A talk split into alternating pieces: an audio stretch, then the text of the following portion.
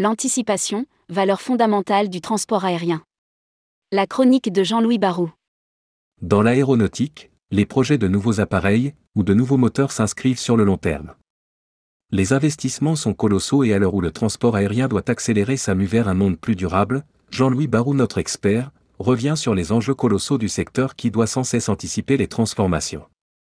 Rédigé par Jean-Louis Barou le mercredi 31 mai 2023.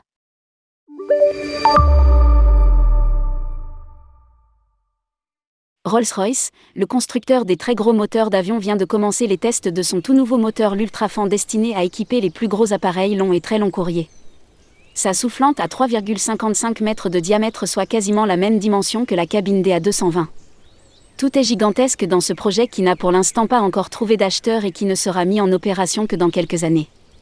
Et pourtant la firme britannique travaille sur cet engin depuis une signature de coopération avec Airbus intervenue le 25 avril 2018, soit depuis maintenant 5 ans.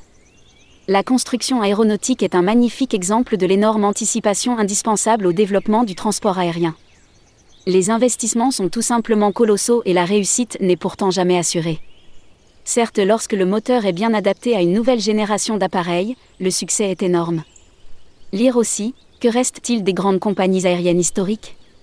C'est le cas en particulier des CFM 56, fruit de la coentreprise entre General Electric et Safran, le plus vendu dans le monde avec 34 000 unités produites et dont la valeur est de l'ordre de 10 millions de dollars l'unité. Son successeur le LIP qui équipe les moyens long courrier de la nouvelle génération est vendu à un prix catalogue de 13,5 millions de dollars. Le transport aérien est sans arrêt dans la course à sa propre amélioration. Pourquoi les motoristes prennent-ils de tels risques? Après tout, les moteurs d'ancienne génération marchent très bien et leur production en grande série pourrait s'avérer très rentable alors que les considérables frais de recherche peuvent déboucher sur un échec. Et des échecs, le transport aérien et les constructeurs en ont connu.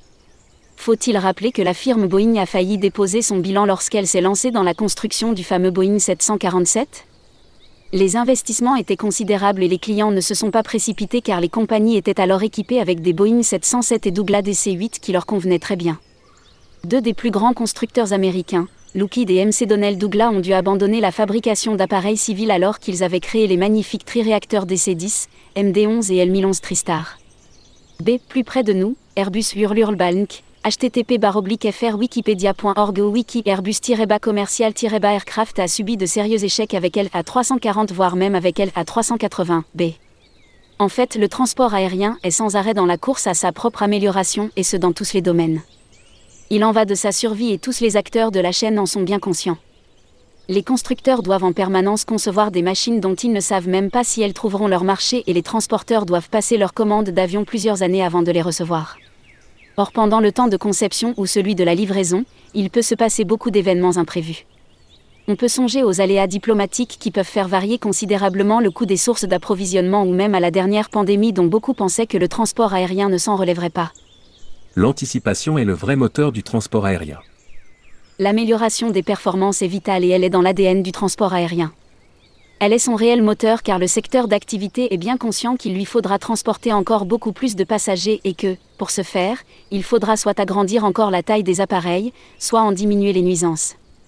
Pour ne parler que de ces dernières, il est curieux de comparer les nuisances sonores des avions avec celles du train, alors que les premières ne touchent qu'une très faible part de la population qui d'ailleurs a été volontaire pour se rapprocher des aéroports, alors que l'exposition du bruit par le train impacte tous les riverains plus ou moins lointains des voies ferrées. Alors le transport aérien est amené à penser à plusieurs années si ce n'est décennies en avance, avec tous les risques liés à l'inconnu. En fait, on ne projette que le passé alors que l'avenir est, par définition, imprévisible. Lire aussi, taxe écologique, au transport aérien de prendre l'initiative. Dès lors, pourquoi ne pas faire confiance aux acteurs de cette activité? Pourquoi vouloir des résultats immédiats alors qu'ils sont impossibles à atteindre et que de toute façon les améliorations dans tous les domaines seront réalisées dès que les recherches auront abouti? Pourquoi vouloir taxer le transport aérien au profit du transport ferré alors qu'il aura besoin d'énormes ressources financières pour réaliser les améliorations indispensables? L'anticipation est le vrai moteur du transport aérien. Ce n'est pas le cas du monde politique dont l'horizon est souvent celui de la prochaine élection. De grâce, comme le disait le président Mitterrand, donnons du temps au temps. Jean-Louis Barou est l'ancien président d'APG, Air Promotion Group, et le créateur du CAF, Can Airlines Forum, devenu le World Air Forum. Grand spécialiste de l'aérien, il a signé aux éditions L'Archipel Compagnies aériennes, La faillite du modèle, un ouvrage que tous les professionnels du tourisme devraient avoir lu. Les droits d'auteur de l'ouvrage seront reversés à une association caritative. On peut l'acquérir à cette adresse www.éditionsarchipel.com.